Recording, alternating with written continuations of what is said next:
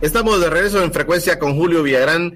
Hoy es sábado 5 de noviembre. Nos conectamos hasta Los Ángeles, California, con César Fuentes, una de las voces de redes sociales bien fuertes. La gente me comenta a veces, no vio a César Fuentes, me dice la gente.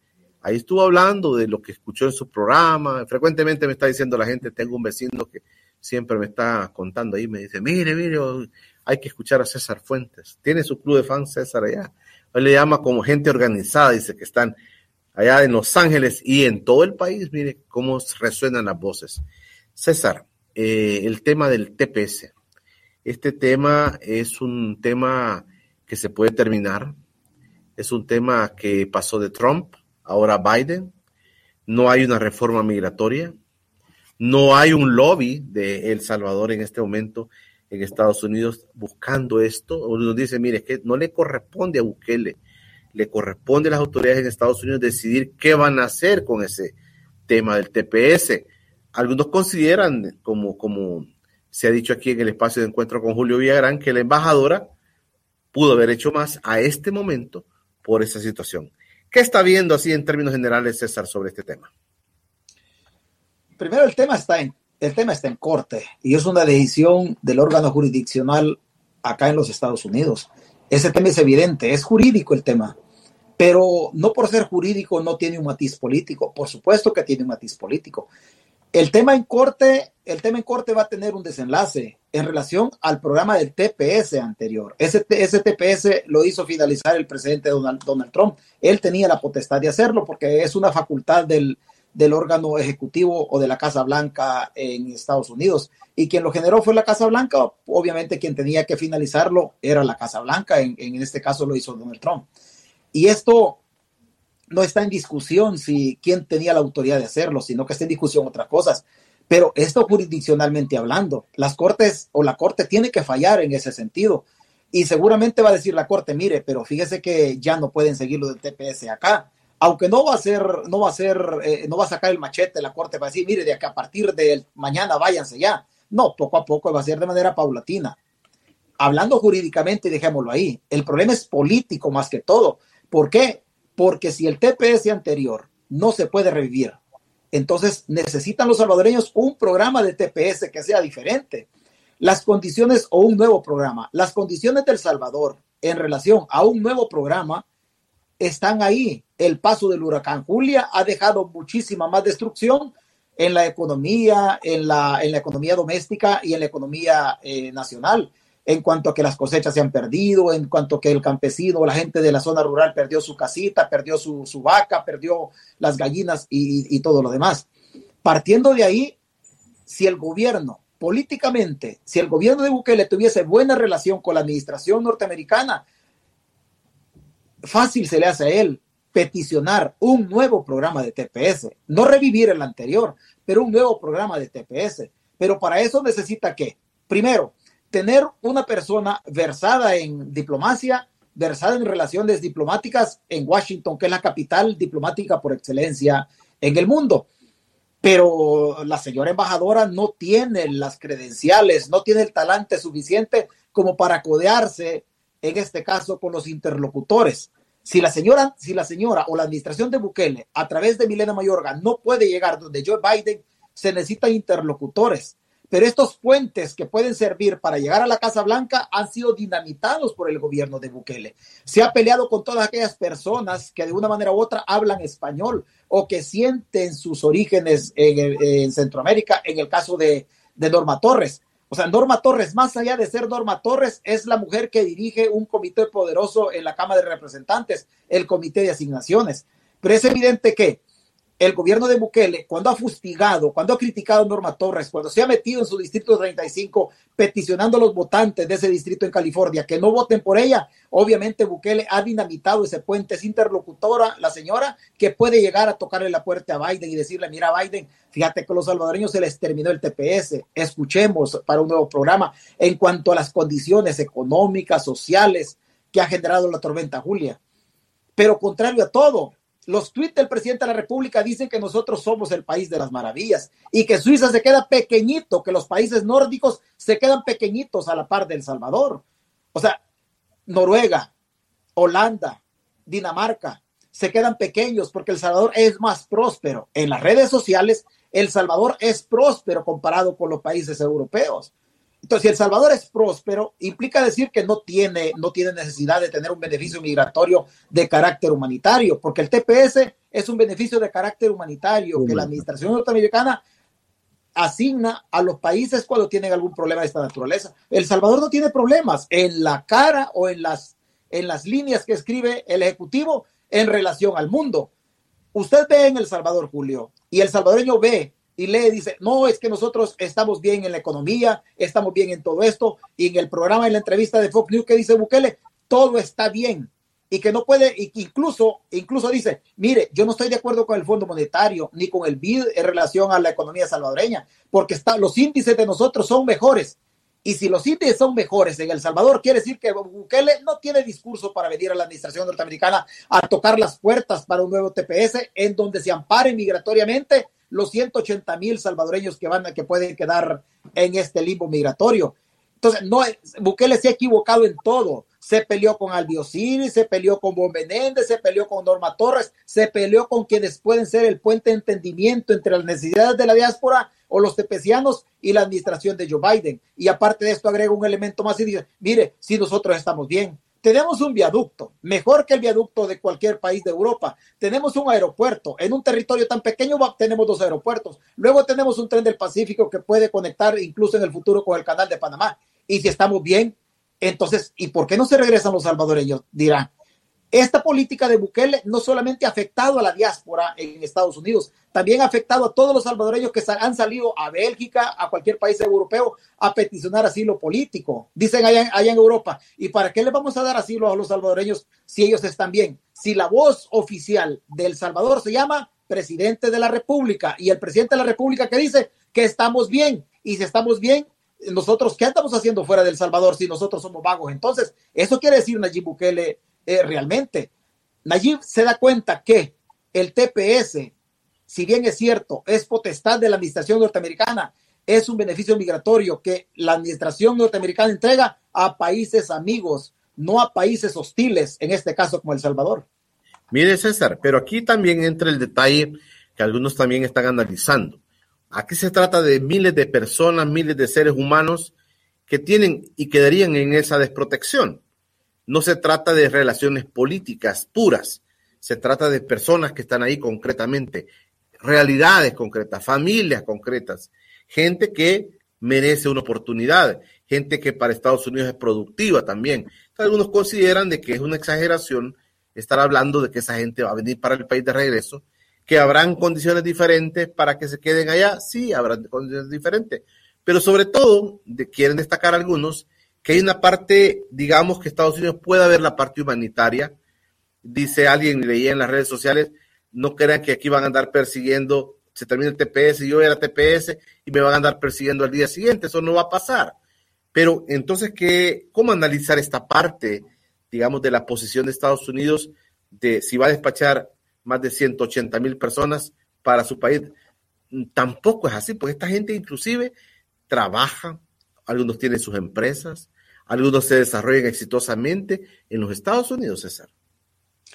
Es que después la Corte puede fallar de manera global en relación a la, a la demanda que ellos tienen, pero después el tepeciano va a ir teniendo espacios jurídicos en donde ellos puedan ir probando el arraigo que tienen seguramente alguien que tenga empresa en los Estados Unidos va a ir a corte y va a justificar él, mire, yo no puedo irme para El Salvador porque yo lejos de ser una carga para el sistema norteamericano, soy una bendición porque genero, porque genero 20 empleos, 30 empleos, porque tengo, tengo inversiones en, en, en bienes raíces, tengo cuatro casas. O sea, va poco a poco, la corte va a fallar en el grupo porque la demanda ha sido presentada así, pero poco a poco también cada tepeciano va a ir buscando sus maneras legales en cómo justificar. Pero veamos una cosa en todo esto. Una cosa es que la Corte vaya a fallar en virtud de la ley y otra cosa es que la Corte falle en virtud de la justicia. Son dos parámetros que las Cortes en Estados Unidos observan. No todo lo que la ley dice es justo, pero no todo lo justo aparece en la ley, obviamente. Entonces, en el camino, la Corte también puede decir, aunque la ley migratoria digan otra cosa, la Corte en el valor justicia puede tomar en cuenta otras cosas pero son cosas que la Corte va a tomar. Obviamente, es mucho, pero mucho más fácil, es mucho más fácil para la Corte echar a andar la ley.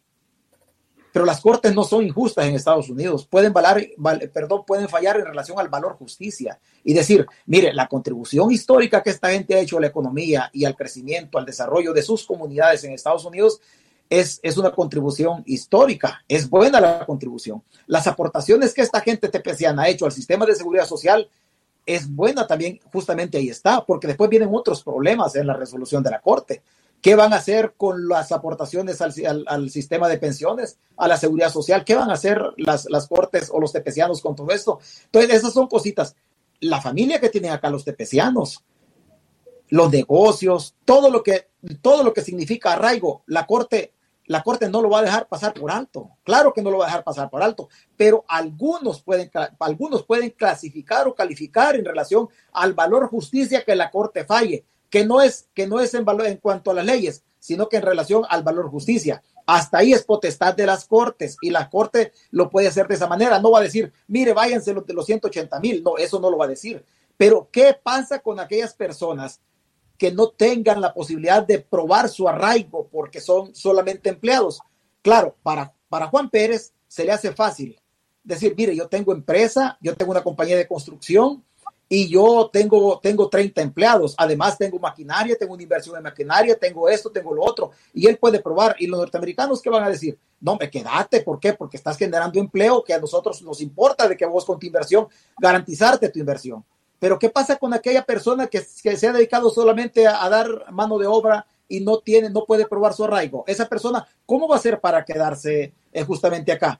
Es evidente que no lo van a perseguir y no se va a ir ya para mañana y, nadie va a andar de migración encima de ellos. Caerán paulatinamente, pero no es lo mismo tener un TPS para andar de manera legal residiendo en los Estados Unidos a no tener absolutamente nada. Esas personas que no puedan probar su arraigo, que salgan un poco afectados en la resolución de la Corte, ¿qué se va a hacer?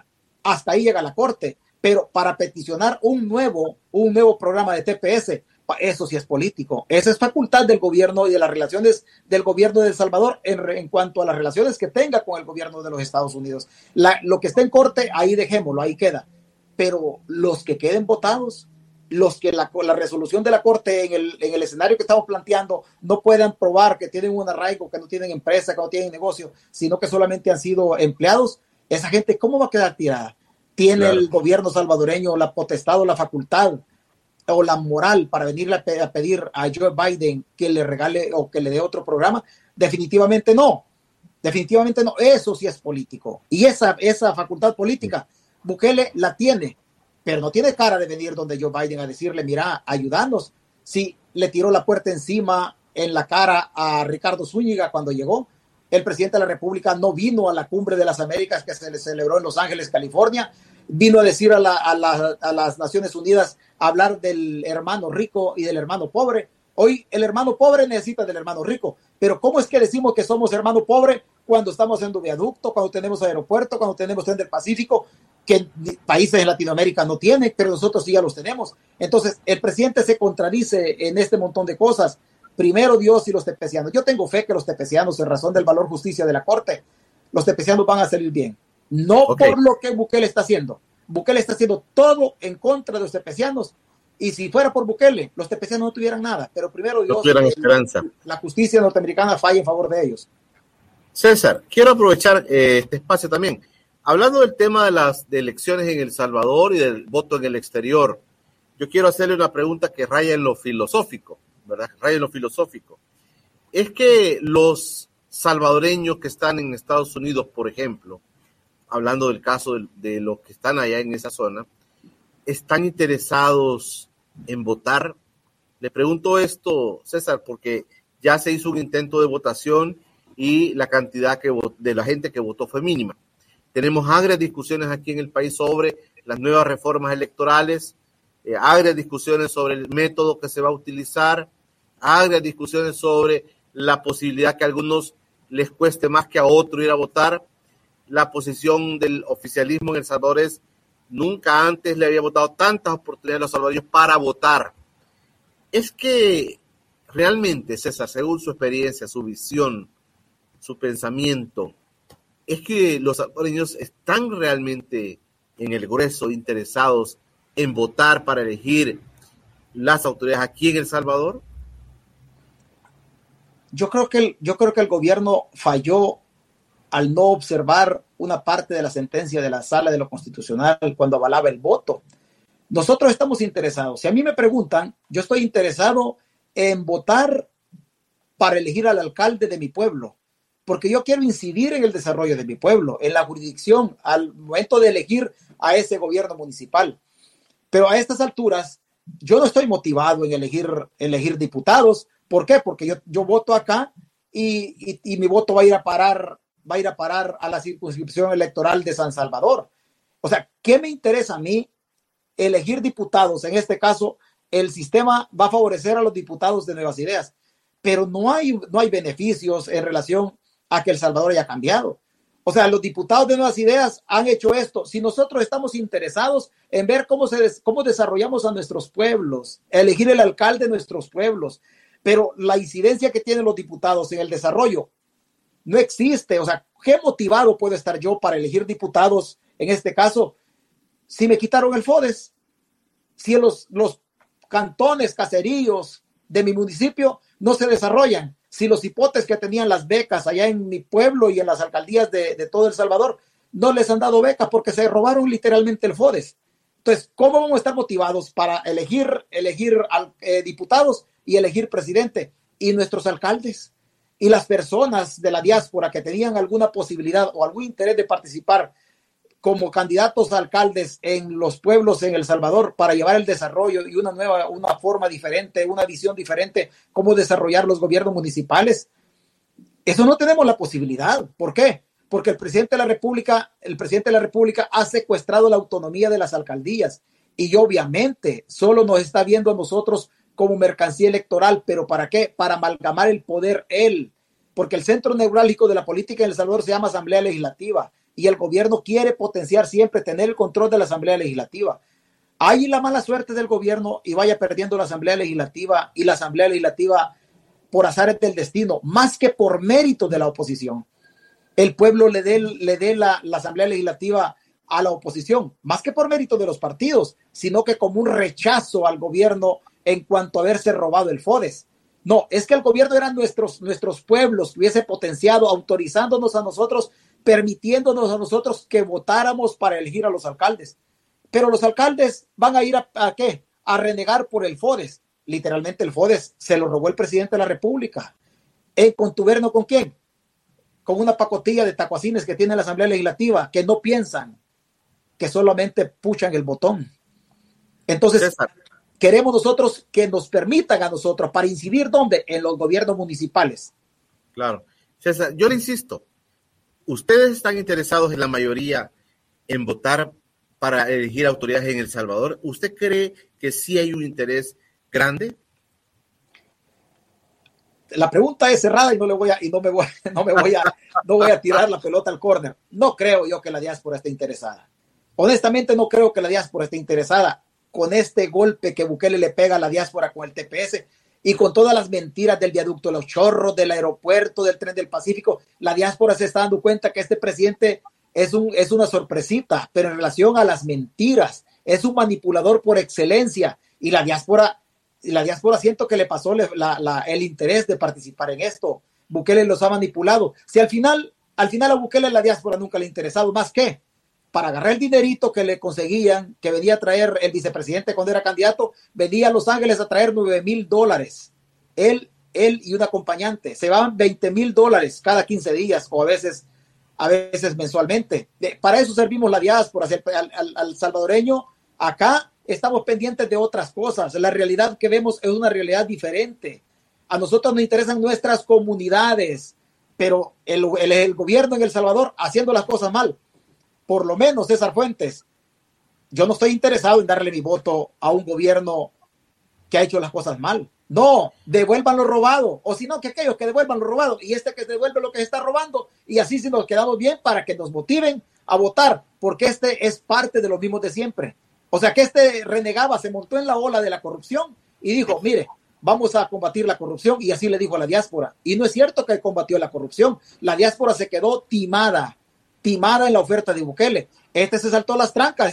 La diáspora se dio cuenta que este gobierno salió más ladrón que los anteriores y que tanto que hablaba. Entonces la diáspora dice, no, si este también vino a mentir. Solo nos vino a sacar el voto y nos vino a sacar el billetito a nosotros. Pero el dinero también está costando. En El Salvador, en los Estados Unidos cuesta conseguir el dinero. Yo no creo que la diáspora esté dispuesta a endosarle el apoyo a Nayib Bukele si con todos los actos de corrupción que este gobierno tiene se saltó las trancas de quizás de todos los gobiernos juntos. César, eh, quiero ir aterrizando ya. En este tema, en este análisis que hace la UCA, también aparece un elemento, es que los partidos tradicionales, llámese Arena, FMLN y los otros que están por ahí, están a la mínima expresión, César. Están a la mínima expresión aunque Nuevas Ideas vaya bajando, pasó de 44 a 25, 27%, y crece la gente indecisa, crece la gente que no sabe, que no contesta. Pero los partidos tradicionales también están a la mínima expresión, César. ¿Qué es el análisis suyo de esto? El aparato de propaganda que el gobierno tiene es un aparato grande y lo que los, ese aparato le está tirando a la población la población no responde en las redes sociales, no contesta, ahí no se manifiesta la población. ¿Por qué? Porque pues los patrullajes digitales, luego metieron preso al comisionado por andar haciendo un tuit legal, legítimo el tuit como todo ciudadano, eh, denunciando la corrupción del, gobierno por orientar los fondos públicos para su familia que no son funcionarios. Entonces, la gente, cuando le llega la encuesta, la gente se manifiesta y dice, mire, ya con confianza, mire, fíjese que yo soy de la UCA, ¿Qué, opina usted del presidente de la República? ¿Qué opina del Partido Nuevas Ideas? Ahí sí la gente tiene confianza de hablar. ¿Por qué?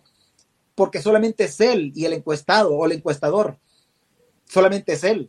Entonces dice, dice, dice la gente, mire, yo no estoy de acuerdo, pero tampoco estoy de acuerdo con los partidos, con los partidos políticos eh, del pasado, porque Arena no se ha podido renovar, porque más allá de las caras nuevas que aparecen en el COENA, algunas son nuevas, otras no son nuevas, Arena no ha tenido la capacidad de vender su propuesta, su propuesta de renovación del partido político. Yo veo algunas caras en, Arena y se ven caras potables, se ve que la gente, que ellos tienen intenciones de hacer las cosas bien, pero después el producto no lo han sabido colocar en el mercado, en la retina de la población, para que sea la población que compre un verdadero cambio, un cambio real de Arena y no la relacionen con la arena mala del pasado. Yo valoro el esfuerzo que Arena está haciendo, pero algo les está fallando. En el caso del FMLN es complicado, que es otro de los partidos grandes. ¿Por qué?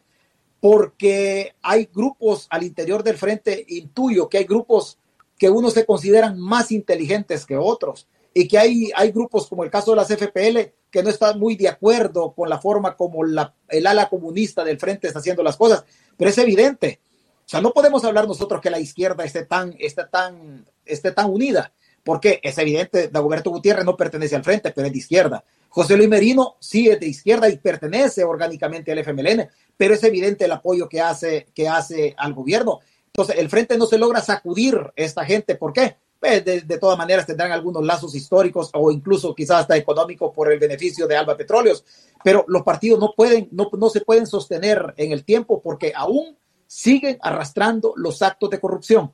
Aunque las dirigencias sean nuevas, ellos siguen arrastrando la cobija que los, los, las gestiones del pasado eh, les dejaron por ahí untadita. La corrupción es lo que los partidos no se pueden sacudir y el pueblo quiere una nueva opción política. Eso está diciendo el salvadoreño. Quiere una nueva opción. esa nueva opción, César, para terminar, esa nueva opción podría ser nuevas ideas. Pero ¿cómo es que se ha desgastado tan rápido, según el sondeo de la UCA? ¿Cómo se ha desgastado tanto y tan rápido? Porque de pasar de 44% al, al 27% o al 35%, al, al 27%, y la misma Sid Gallup, ¿verdad? Que dicen que es una encuesta que, favorece a Bukele, también habla de una baja en el tema de nuevas ideas. Ya usted más o menos explicó ¿verdad? Cómo se ha desgastado el presidente Bukele, pero esa N, ¿por qué se dibuja para, para cerrar ya, César? Porque, porque la N, la N de Nuevas Ideas no es una N autónoma. La N está íntimamente relacionada o ligada a la figura de Nayib Bukele. Obviamente Nayib Bukele se está desgastando y no se está desgastando por, por el ejercicio del poder, porque ni siquiera han pasado los cinco años. Se está desgastando porque el cáncer que existe entre el gobernante y el gobernado se llama mentira. Y Nayib Bukele es deshonesto. La deshonestidad de Bukele, que en buen salvadoreño se llama mentira, es el cáncer que ha ido minando poco a poco los cimientos o las bases políticas de Nuevas Ideas. Nuevas Ideas se desgasta porque Bukele también se está desgastando y Nuevas Ideas como partido político está íntimamente relacionado a Bukele. Bukele no está, no, está, no está íntimamente relacionado con Nuevas Ideas, pero Nuevas Ideas Movimiento sí está relacionado con, con, con Nayib Bukele. Si Nayib Bukele es deshonesto, es mentiroso, es corrupto, no es transparente, obviamente esa gestión también las redes sociales se la están endosando a quién? Al partido político. ¿Por qué? Porque los diputados o el partido político no tienen la capacidad de reinventarse o, o por lo menos una tan sola ocasión decirle al presidente, mire, hagamos las cosas diferentes. ¿A quién le corresponde librar la batalla en relación a la N de Nuevas Ideas? Al secretario de Nuevas Ideas, a Sabisabla. Pero Sabisabla brilla por su ausencia. Hay que preguntarnos si, si Sabisabla no lo habrá capturado el régimen de excepción. El partido político le corresponde a Sabisabla. Pero Sabisabla, ¿qué está haciendo? Nada. Entonces, todas las, todo lo que hace el gobierno de Nayib Bukele se lo endosan le está pasando algo similar a lo que le pasó a Arena con Tony Saca. Tony Saca es el presidente de la República y el presidente del COENA. Y Tony Saca le pasó todo el astre del Ejecutivo, se lo pasó siendo presidente del COENA, se lo pasó a Arena y Arena tuvo un declive enorme. El mismo declive que está observando Nuevas Ideas es el declive, es, es el declive que hoy tiene. Antes Nayib Bukele lo hizo ascender a Nuevas Ideas. ¿Por qué? Porque era Nayib Bukele la figura más importante. Hoy no. Hoy Nayib Bukele es mentiroso, es corrupto, es deshonesto y la deshonestidad es el cáncer que tiene mal traer a nuevas ideas. En la medida que Bukele miente, en la medida que Bukele se corrompe, en la medida que el gobierno de Bukele, más allá de ser, más allá de ser un conjunto de personas profesionales que dirijan los destinos del país, se están convirtiendo en una mafia que están asaltando las finanzas del Estado. Esos actos de corrupción están arrastrando al partido político. Y agreguémosle algo más, que los diputados parecen marionetas, ni siquiera levantan la mano, no solo puchan el botón, cierran los ojos y apretan el botoncito. Todos esos actos están llevando al partido político. Tres añitos tienen y ya van para abajo.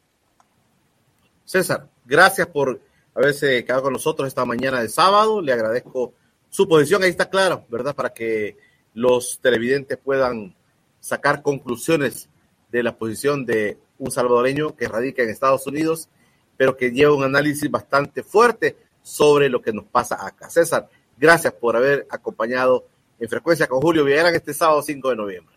Gracias a usted, Julio, a la gente que le produce en eh, su programa, eh, a la gente también que se quedó escuchándonos por acá y fundamentalmente, eh, gracias a Dios, nos escuchamos en otra ocasión que tengamos el beneficio de que usted nos invite. Gracias, César Fuentes, nuestro invitado esta mañana de sábado 5 de noviembre. aquí miren, hay análisis de todos lados. El próximo sábado nos vamos a conectar hasta Suecia Allá está Carlitos para que vamos a platicar con Carlos Bernal allá en Suecia. Ya hicimos la conexión y nos vamos a conectar el próximo sábado para ver la posición que ellos tienen también sobre el país. Gente de todos lados del país, eh, queriendo, de, todos lados del mundo, perdón, queriendo opinar sobre El Salvador. A mí me llama la atención gente en Estados Unidos, en Canadá. Ya nos hemos conectado con algunos, pues, fuera de, de El Salvador que están interesados siempre en el tema de nuestro país. El próximo sábado los invito, pues estará con nosotros Carlos Escobar, perdón, Carlos Escobar estará con nosotros conectado desde Suecia. Ya será la propuesta para el próximo sábado. Por hoy, eh, pase un feliz fin de semana, pero el lunes estará con nosotros en el estudio Eugenio Chicas. Estará haciendo un análisis del tema electoral, no puede perderse. Y el día martes he invitado a un buen amigo, magistrado del Tribunal Supremo Electoral, también para que nos acompañe una semana intensa. Se nos viene la próxima semana. Así que todos eh, preparémonos para esta semana que viene. Encuentro con Julio Villarán. Es todo por hoy. Pasen un feliz fin de semana.